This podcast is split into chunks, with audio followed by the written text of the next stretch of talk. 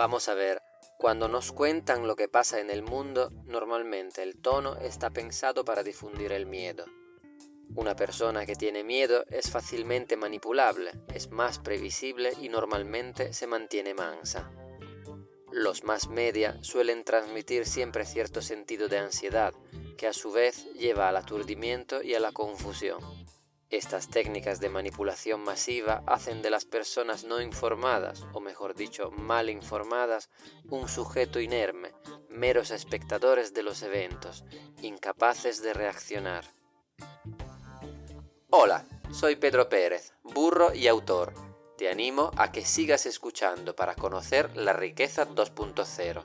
Reflexionaremos y razonaremos juntos sobre los conceptos de dinero y libertad financiera Muchas de tus convicciones y creencias serán puestas en duda y paso a paso conocerás la verdadera riqueza, la riqueza 2.0.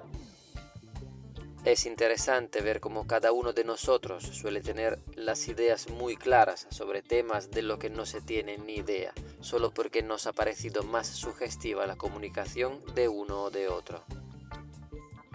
Respecto a temas sobre lo que habría que estar bastante cautos con lo que se dice, encontramos opinionistas, expertos de última hora que convencen con su oratoria muchas personas de que lo que están diciendo es la verdad. Parecen expertos tanto hablando de medicina como de geopolítica. Nos encantan y nos aturden con sus palabras.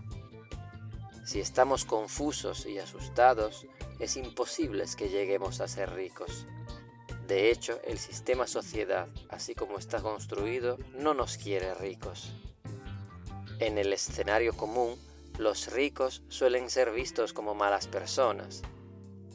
Las creencias típicas sobre quien tiene mucho dinero es que ese dinero es fruto de haber tenido suerte o de que se haya acumulado ilegalmente y la convicción más arraigada que deja en la pobreza quien piensa así es que ese mucho dinero que el rico posee lo ha quitado a alguien que ahora es pobre. Ser rico, tener mucho dinero, es algo malo, mal visto. El ahorro es algo de tacaño, el dinero corrompe. Tengo miedo que si llego a tener mucho dinero me puedo convertir en mala persona. En general asusta tener mucho dinero. La gran mayoría de los ganadores de lotería después de pocos años vuelven a tener el mismo dinero o incluso menos de lo que tenían antes. Una vez más, no hablamos de pobre o rico según si tiene o no dinero. Tiene que ver todo con la mentalidad. Si a un pobre le das dinero, volverá a ser pobre, salvo que cambie su mentalidad. Sin embargo, si dejas sin dinero al rico, volverá a tenerlo, por su mentalidad y los conocimientos que ha adquirido gracias a su predisposición al aprendizaje y mejora continua. De hecho, si repartiéramos todo el dinero de todo el mundo en partes iguales a cada persona en el mundo, en unos años cada uno volvería a tener lo que tenía antes, tanto si era más como si era menos.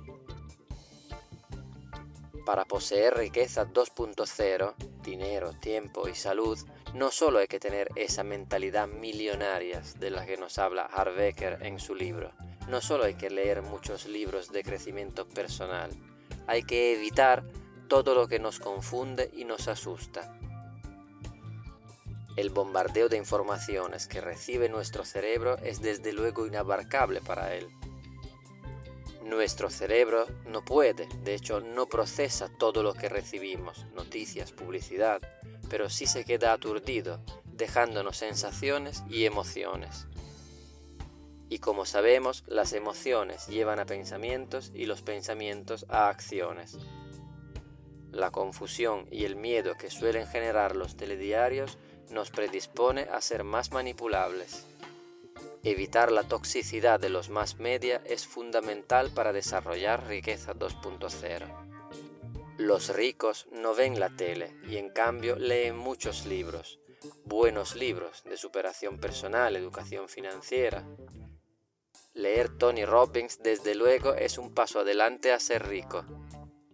De hecho, piénsalo, cuando deseamos tener más dinero, no es por el dinero en sí, sino por lo que podemos hacer con ese dinero, por lo que podemos comprar con ese dinero, o mejor dicho, por lo que hemos visto que podríamos comprar si tuviésemos el dinero que queremos. Deseamos lo que vemos y nuestro cerebro es más fácil de influenciar de lo que creemos. Imagina el interior de tu cabeza como un jardín. Hay flores, plantas hermosas, un relajante silencio. Al fondo hay una cola de personas que quieren entrar. Son nuestros pensamientos y nuestras emociones. ¿Quién prefieres que pase a cuidar contigo ese maravilloso jardín? ¿La calma, la serenidad, la paz o la prisa, la preocupación, la ansiedad que nos entra cuando leemos las noticias?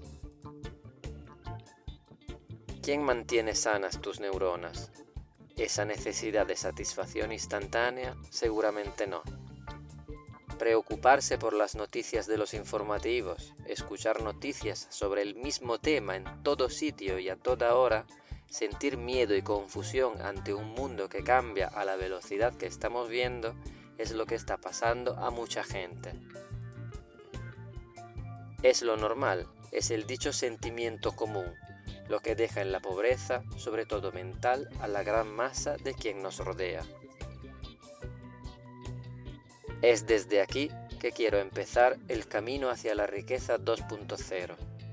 Iniciamos desprendiéndonos de lo que no necesitamos, de lo que hemos aprendido que no necesitamos. Tenemos que eliminar las horas vacías, las horas de consumo de contenido que nos angustia, que nos distrae de nuestro objetivo.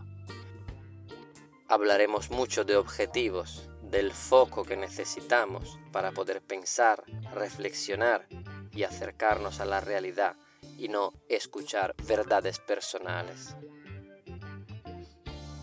Un cerebro limpio, enfocado, es capaz de pensar mejor, de tomar mejores decisiones, de llevarte más lejos, de llevarte hacia la riqueza 2.0. Hasta aquí el podcast de hoy.